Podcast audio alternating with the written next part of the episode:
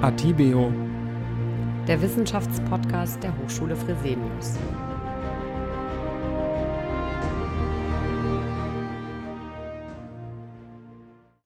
Herzlich willkommen, liebe Zuhörerinnen und Zuhörer, zu einem Special des Podcasts Atibio der Hochschule Fresenius. Sie fragen sich jetzt sicher, warum ein Special? Nächstes Jahr im Mai feiern wir ein ganz besonderes Jubiläum, nämlich 175 Jahre Bildung, Forschung und Praxis im Namen Fresenius. Auf den 8. Januar 1848 ist eine Genehmigungsurkunde des Herzogs von Nassau datiert. Und diese Urkunde erlaubte es Karl Remigius Fresenius in Wiesbaden, das chemische Laboratorium Fresenius zu gründen. Und aus diesem Laboratorium entstand dann später auch die Hochschule Fresenius.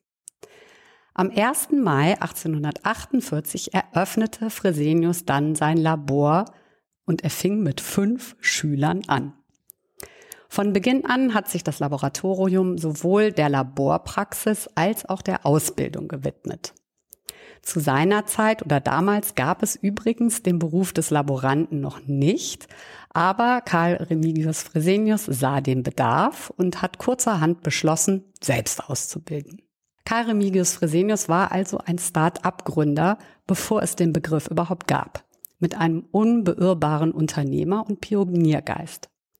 In die Fachwelt ist er auch als Wegbereiter der chemischen Analytik eingegangen. Und seitdem hat sich viel getan. Seit 1971 ist die Hochschule Fresenius staatlich anerkannt.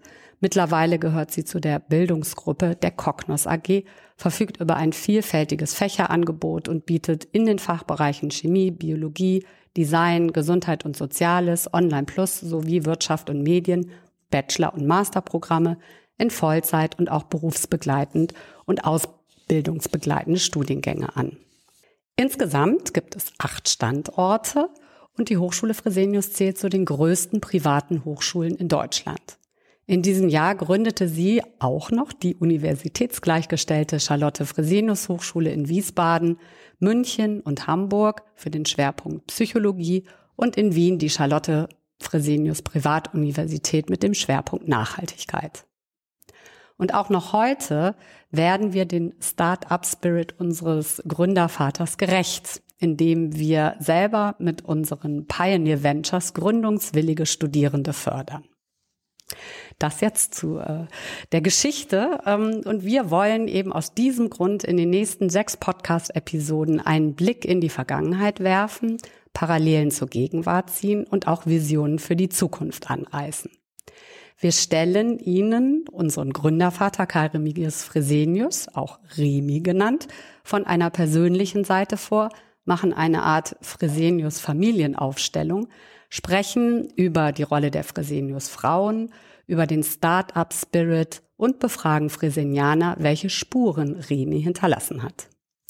Wir freuen uns sehr, dass wir als Experten und Gesprächspartner für die erste Folge und auch für weitere Professor Dr. Leo Groß, Mitglied des Hochschulrates der Hochschule Fresenius und ehemaliger Vizepräsident gewinnen konnten. Er wird in der Jubiläumsstaffel sein historisches Wissen mit uns teilen. Vielen Dank, lieber Leo. Ganz gerne. Und kurzer Hinweis, normalerweise sieze ich ja immer alle Gäste, aber in unserem Jubiläumspodcast machen wir eine Ausnahme und wir duzen uns. Wir, das sind Silke Schumacher, Leiterin Kommunikation der Cognos AG. Und ich, Melanie Hahn, Pressesprecherin der Hochschule Fresenius und Mark Bauer, Head of Talent Acquisition and Development der Cognos AG, leiht Remi seine Stimme. Gut, erstmal zu Karl Remigius selbst. Wer war das überhaupt?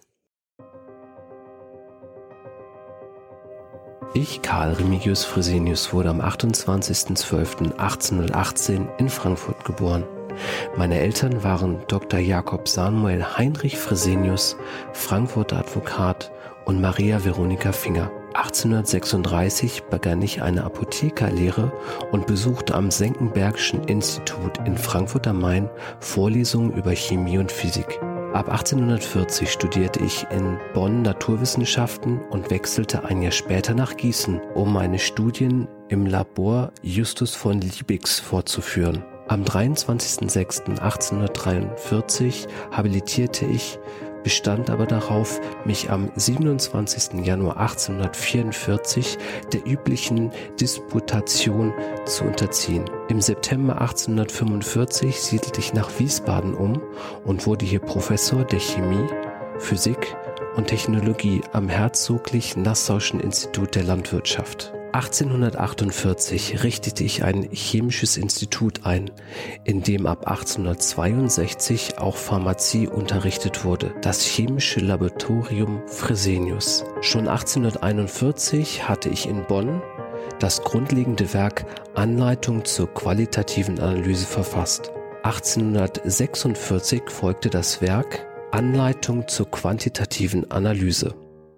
So viel zu den Fakten. Ganz spannend, eine beeindruckende Karriere. Aber wie war denn der Remi eigentlich als Mensch, Leo? Wie ist denn seine Kindheit verlaufen? Welches Verhältnis hatte er zum Beispiel zu seinen Eltern? Was hat so einen Menschen angetrieben? Du hast dich mit unserem Gründungsvater total detailliert auseinandergesetzt. Erzähl du uns doch mal, wie es losging mit der Leidenschaft für die Chemie und in was für einem Umfeld der äh, Remi so aufgewachsen ist. Ja, das sind ganz viele Fragen auf einmal. Mal sehen, wie ich die sortiere. Ähm, ich sag mal als Antwort null, sich einem Menschen zu nähern, dessen Grab man ab und zu besucht, dessen Schriften man liest, von dem er sehr viele auch persönliche Briefe lesen konnte, die uns erhalten sind, ähm, ist trotzdem oder gerade dann schwierig, weil, wenn ich mal ironisch bin, kenne ich mich selber kenne ich meine Liebsten, die mir gegenüberstehen in jedem Moment. Also wie will ich so einen fernen Menschen aus dem, was uns da überkommen ist, erschließen? Das muss Fragment bleiben. Das wird es hier auch deswegen bleiben, weil wir gar nicht die Zeit haben, auf alles einzugehen. Ich versuche mal zu sortieren, was da in meinem Kopf und meinem Herzen herumschwirrt, wenn ich an den in seiner Familie fast immer sogenannten Remi Remigius denke. Ganz simpel erstmal ein gutes bürgerliches Elternhaus in Frankfurt. Der Vater sogenannter Advokat, also Jurist, Rechtsanwalt, übrigens Sohn des berühmten Pfarrers Fresenius, der in Frankfurt den Goethe getauft hat, 1749. Damit ist also unser Remy dessen Enkel. Goethe erwähnt ihn in Dichtung und Wahrheit. Und er war seiner Mutter und seinem Vater sehr herzlich zugetan. Er hat auf seinen weisen, lebensklugen, durchaus auch im guten protestantischen Sinne frommen Vater sehr gehört, hat sich aber schrittweise dann auch von ihm freigeschwommen sozusagen und mal Dinge gemacht, wo man sagen kann, er hat offenbar den Rat gehört und ganz sicher wohl erwogen, aber nun hat er anders gehandelt. Ähm, seine Lehrer in der Schule, er war in so einer Art Landschul Heim sollte man nicht sagen, aber das war schon eine Art Reformschule ähm, an der Bergstraße in Bensheim mit sehr, sehr reformfreudigen Pädagogen ähm, an der Spitze der Herr Bender. Und der schreibt regelmäßig mit äh, Remmis Vater und schreibt, ah, der Remy wäre schon einer seiner, sinngemäß für uns übertragen, seiner besten Schüler, sei aber manchmal auch etwas eigensinnig und versteige sich dann in etwas, das er kräftig verteidigen würde, argumentativ im Grunde sei er aber dann wieder zurückzuholen auf den Boden der Tatsachen und auf jeden Fall sei er sehr, sehr eifrig und seine besondere Liebe gelte unter anderem der Mathematik und äh, nicht so arg dem Englischen, vielleicht kommen wir da noch drauf, aber im Grunde sei er gut einzufangen und, und er sei schon einer der Besten. Ähm, Remy selbst hat nach der Überlieferung der Familie, wir haben eben auch Berichte und Briefe, zu solchen Fragen in, in einem Gartenlabor, einem Gartenhäuschen in Bornheim, die Frankfurter sagen heute Bernheim, ähm, wohl selber schon experimentiert. Warum im Gartenhäuschen? Naja, Schwefelwasserstoff, das, was die faulen Eier für uns ausmacht im Geruch.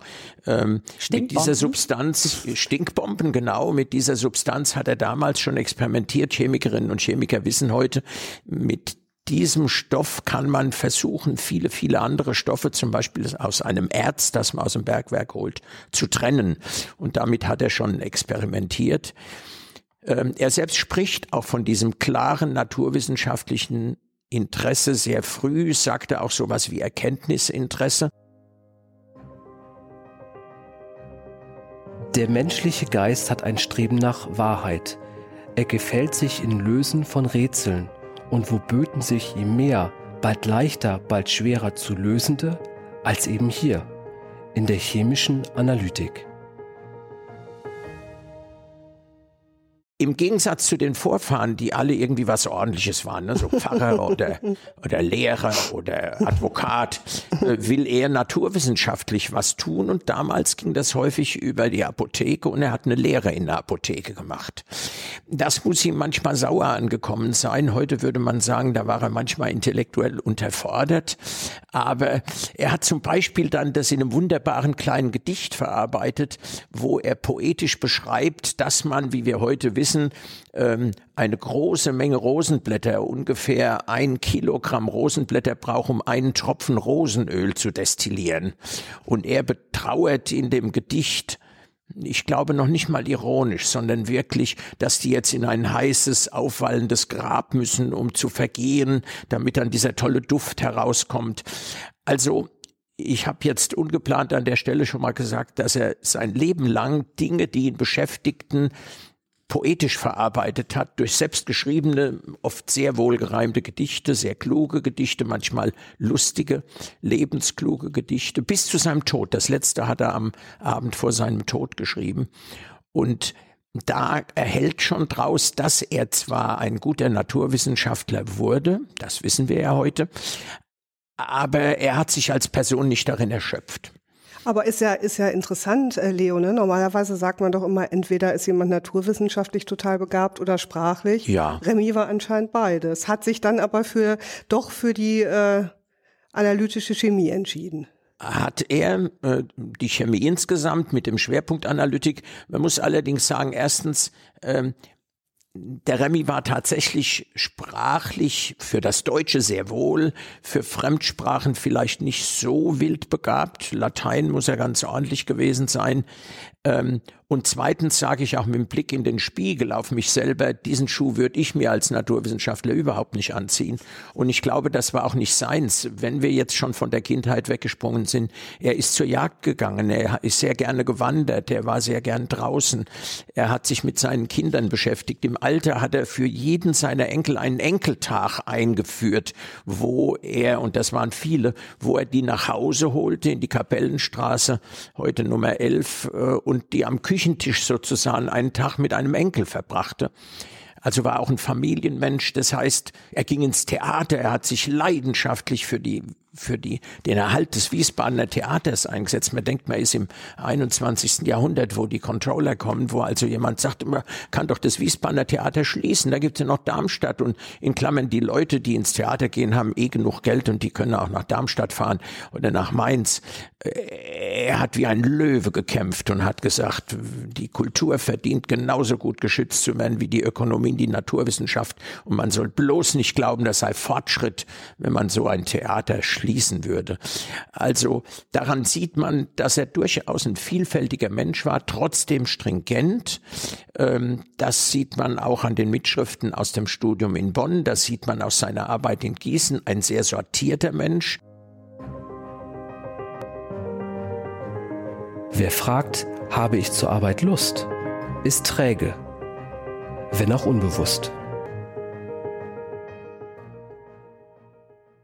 Der Remy hat den Spitznamen System. Andererseits konnte er bei seinen vielen Tätigkeiten gut umschalten und ähm, es ist überliefert, dass er dann gesagt haben soll, rupp, ein anderes Bild. und dann hat er die nächste Tätigkeit angefangen und war genauso stark dabei wie bei der vorigen und konnte auch wieder zu der zurückkehren. Also man sieht. Rupp ein anderes Bild. Rupp jetzt ein jetzt habe ich noch ein anderes oh, Bild. Oh, bitte, bitte. Weil du jetzt Theater gesagt hast, ne, fällt ja. mir natürlich sofort diese coole Geschichte ein, wie du mal äh, irgendwo in, äh, in einem äh, Keller Unterlagen gefunden hast, äh, auch alte Briefe vom Remy und so. Und dann hattest du einen Brief, da waren nur so komische Zeichen, die konntest du erst gar nicht zuordnen, bis du dann festgestellt hast, das waren Takte. Und was ja, hatte das, es denn damit auf Ja, sich? es waren nicht ganz Takte. Also es war mit einem ganz groben Bleistift Stift auf ausgerissenen Papierstücken hingeschrieben. Natürlich gibt's das inzwischen von mir dokumentiert für unser Archiv. Und ich habe lange gegrübelt, auch die Schrift, die ohnehin nicht immer leicht zu lesen ist, äh, die war sowas von flüchtig hingeschmiert. Und nach langem, langem Gucken, fast wie, wie wenn man Hieroglyphen liest, fing ich an zu kapieren, hey, jetzt habe ich drei Zeichen erkannt. Und dann merkte ich, das war eine Serie von Tänzen, wie vielleicht heute ein Discjockey auflegt, hatte er die Aufgabe, und das wissen wir aus anderen Quellen tatsächlich, beim Liebig Tanzvergnügen für seine Mitstudierenden und deren Freundinnen zu organisieren. Und da stehen also die einzelnen Tänze, ich denke fast wie der Caller beim, äh, beim Square Dance, ja, hat er dann gesagt, so jetzt ist die Schrittfolge dran, jetzt kommt das und das hat er geplant.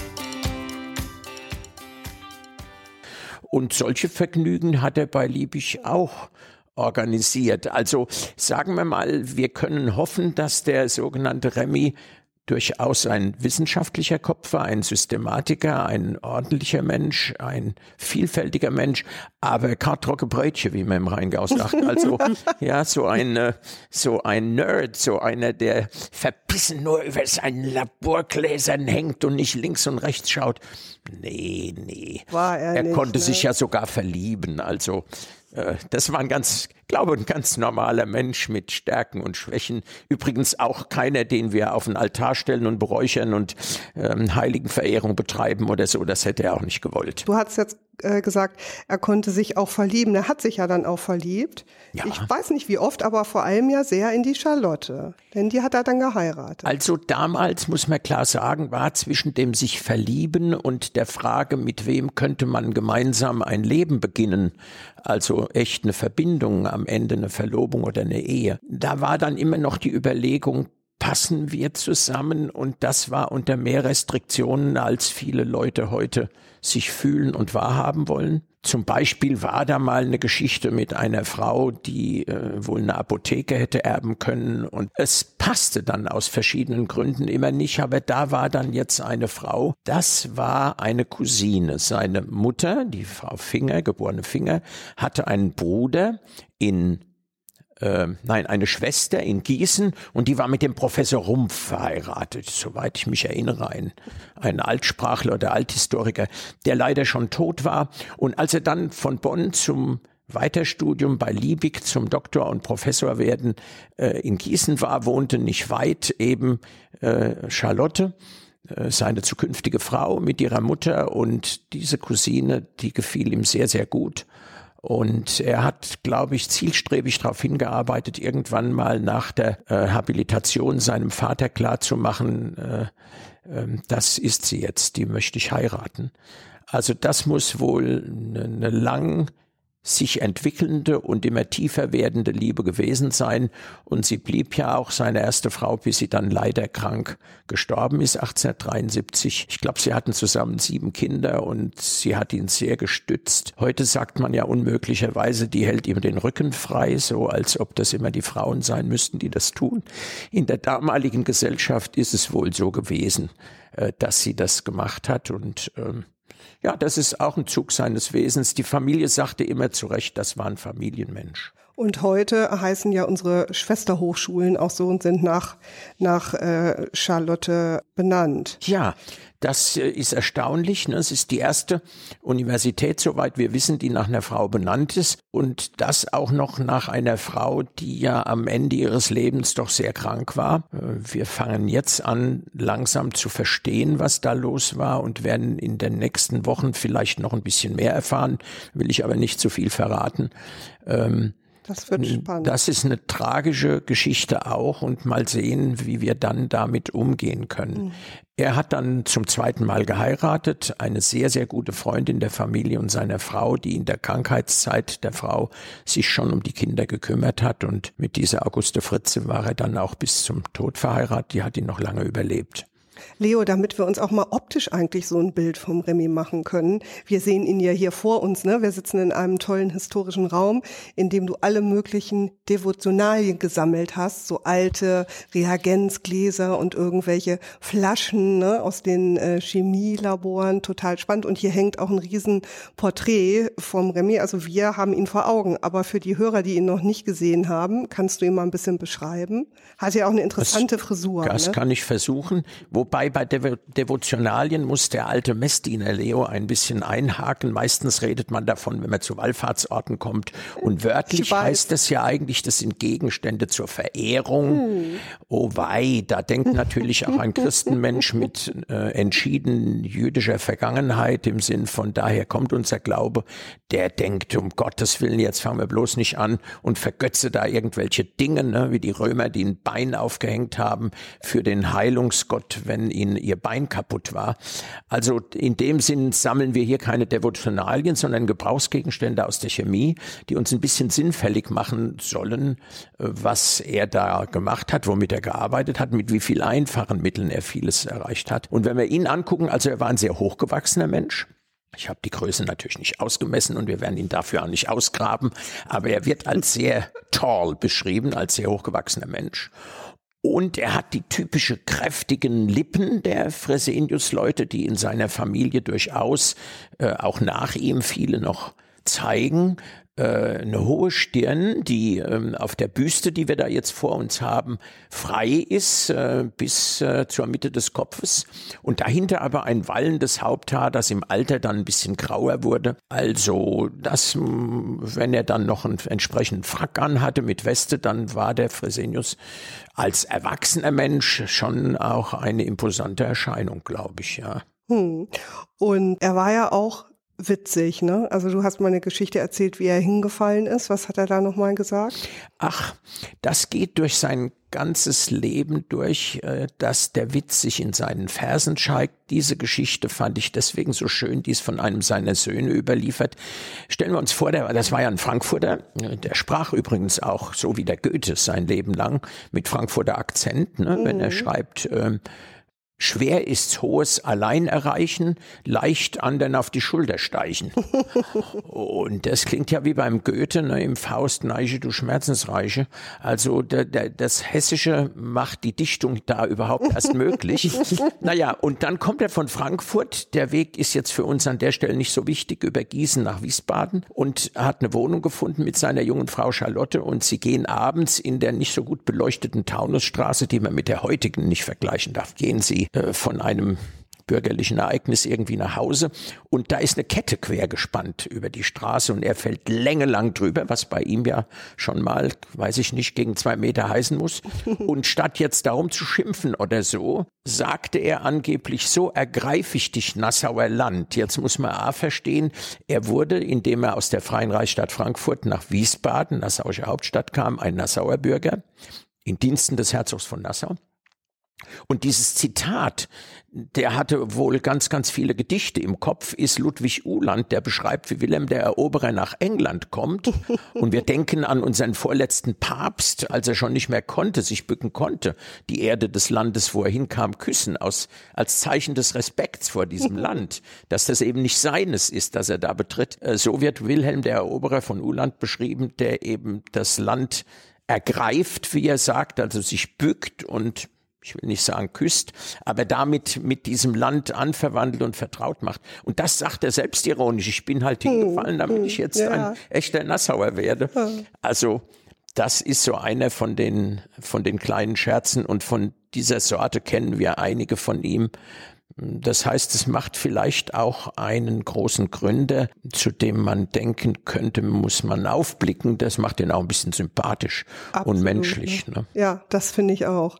Aber dieser Sturz hatte nichts mit seiner Liebe zum Wein zu tun. Oder hat der Wein da auch irgendwie also, ein bisschen mit Wer weiß, wer weiß. Also, ich habe einen leichten. Ja, ja, ja. Nein, also wir wissen das schon von der Familie des Vaters her. Da haben wir jährliche Almanache, die wie Notizbücher sind für die Ausgaben und die Ausgaben für Wein in einem wohlhabenden Advokatenhaushalt sind nicht unbeträchtlich. Schon als Bub ähm, machen sie Ausflüge mit dem Leiterwagen bis in die Pfalz, einmal sogar bis in die Schweiz gehen sie auf den Rigi, glaube ich.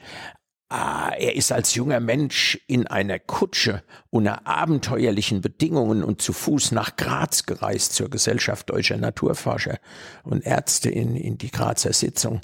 Also ähm, da war er, glaube ich, sehr, sehr sehr, sehr offen. Als Kind schreibt er, sie hätten Bier oder Wein getrunken auf diesen Ausflügen. Ich meine, unter heutigem Jugendschutzgesetz möchte ich mal sehen, was der Wirt da sagt.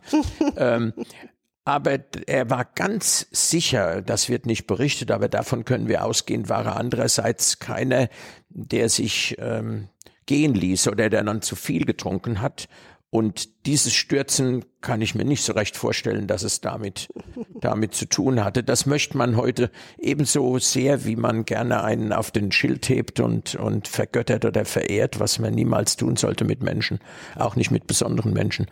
Ähm, nö, ähm, so muss man sie auch nicht, äh, wie das ja heute in den sozialen Medien richtig gut geschieht, äh, äh, verspotten oder auf den Arm nehmen oder vermuten, die, der hätte da gesoffen, auf Deutsch gesagt. Nee, geh ich, da gehe ich mal nicht von aus. Nein, nein, das wollen wir ihm nicht, nicht unterstellen. Ja, prima. Das war äh, schon mal sehr interessant. Jetzt haben wir Remi als Mensch kennengelernt. Vielen lieben Dank schon mal an der Stelle äh, für das nette Gespräch. Ja, sehr gerne, Melanie. Hat total viel Spaß gemacht. Dankeschön. Ja, ich hoffe, das war nicht alles zu erschlagend, aber ihr habt ja festgestellt, wes das Herz voll ist, das fließt der Mund manchmal über, hat der Luther gesagt. ähm, ich hoffe, ihr konntet mir da folgen. Auf jeden Fall ist eins klar, es macht große Freude.